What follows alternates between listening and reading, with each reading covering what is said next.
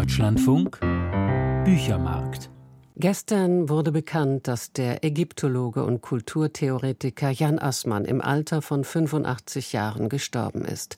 Ihm ist es zu verdanken, dass Ägypten als eine Wurzel der europäischen Kultur wiedergewonnen wurde.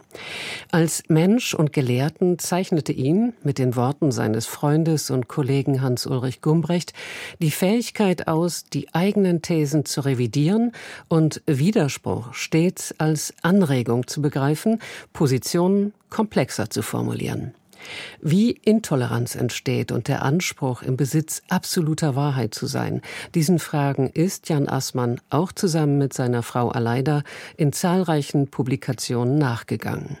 Gemeinsam haben sie den Begriff des kulturellen Gedächtnisses geprägt und beschrieben, wie einschneidende Ereignisse unser individuelles und kollektives Selbstverständnis formen. 2018, dem Jahr, in dem Jan und Aleida Assmann mit dem Friedenspreis des deutschen Buchhandels ausgezeichnet wurden, hat unser Kollege René Agiga ein langes, die persönliche Geschichte berührendes Gespräch mit dem Forscherpaar geführt.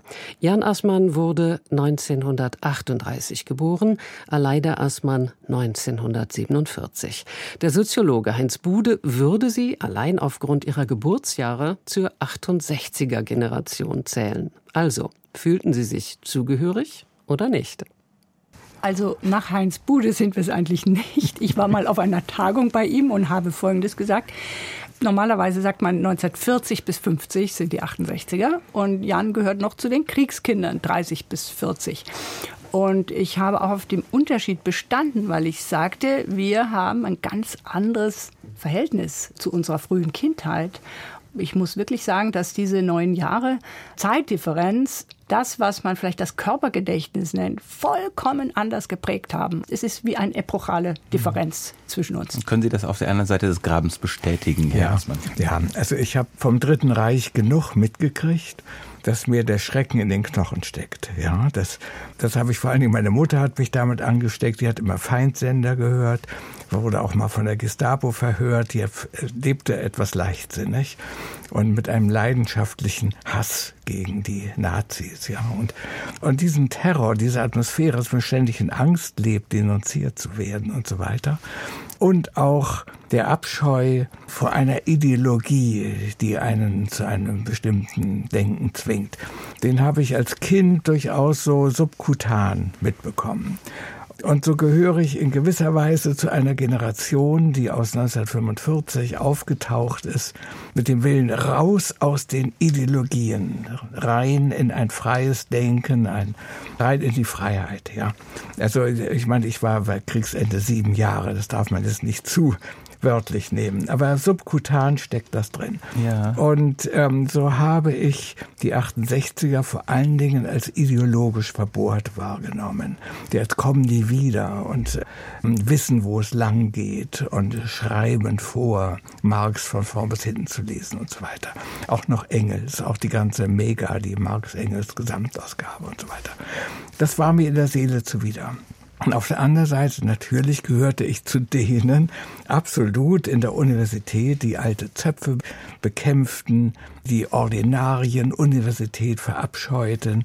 Ich habe da auch noch gedient, muss man sagen, schwer gedient als Assistent, als Kofferträger meines des Chefs, der ihm die Dias schob, nicht nur schob, sondern zusammenstellte, nicht nur zusammenstellte, sondern auch die ganze Sekundärliteratur für eine Vorlesung las und ihm dann so einen Report erstattete am Tage vorher und so weiter. Also ich habe wirklich schwer gedient und hatte viel Verständnis für diesen Willen, das abzuschaffen. Also ich gehöre dazu und gehöre nicht dazu. Gibt es denn aus Ihrer Kindheit, die Jan Assmann tatsächlich auch Erinnerungen noch an die Kriegszeit, also 38 bis 45 ja, beispielsweise ja. Lärm, also Fliegerlärm ja, oder Nahrungsknappheit Sirenen, oder sowas? Der Sirenenlärm ist mir so unter die Haut gegangen, dass immer, wenn ich sowas höre, es passiert ja selten. Ja, das, also früher wurden noch ab und zu mal so Sirenen getestet, als wir in Israel waren, da ertönt die Sirene für diese zwei Minuten Stillstehen, Erstarrung beim Holocaust-Gedenktag. Und das geht mir durchaus immer noch unter die Haut. Dieser lange Ton an sich war etwas Friedliches, das heißt Entwarnung, ja. Während die Vorwarnung und die Hauptwarnung, das waren Wellen.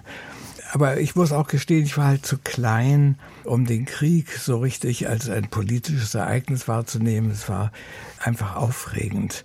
Ich hatte auch keine Angst. Es war einfach aufregend. Es war eine, für mich mit großen Erlebnissen verbunden. Diese Nächte im Keller, wenn die Erwachsenen erzählten, was die sich erzählten, weil das so viel interessanter, als was man so in den Kinderbüchern hörte. Und, und diese Befreiung vom Mittagsschlaf, wenn der wenn äh, die Sirene zur Hauptwarnung, dann musste man ja in den Keller. Ja. Und dann kam die Schule und auch da natürlich, wenn der Alarm kam, wurde man nach Hause geschickt, was ja ganz schön leichtsinnig ist. Nicht? Ich hatte einen Schulweg von einer halben Stunde und da war Hauptalarm und so weiter. Alle waren in ihren Luftschutzkellern.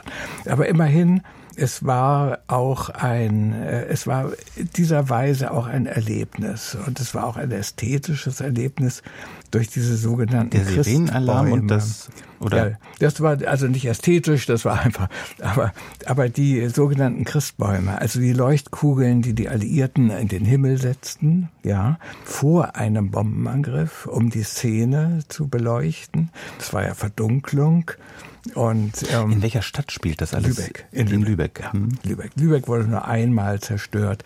Aber die Geschwader, die dann nach Deutschland einflogen, ins Ruhrgebiet, nach Berlin und so weiter, die flogen immer von England aus über Lübeck ein. Deswegen war da ständig Alarm.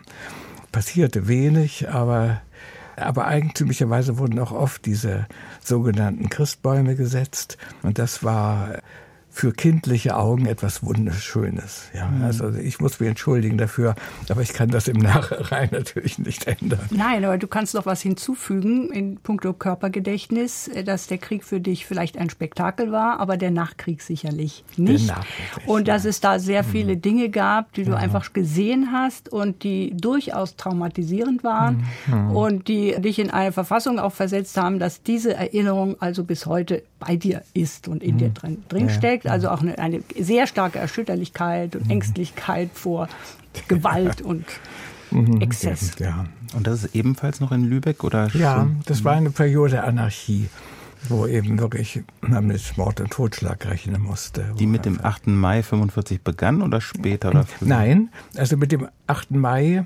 1945 begann die Besatzung und zwar die Engländer dort. Und die schickten erst einmal, so wie die Amerikaner, ihre Schwarzen vorausschickten, schickten die Engländer ihre Schotten voraus. Die zogen da ein mit Dudeltag in diesen Röcken, ja.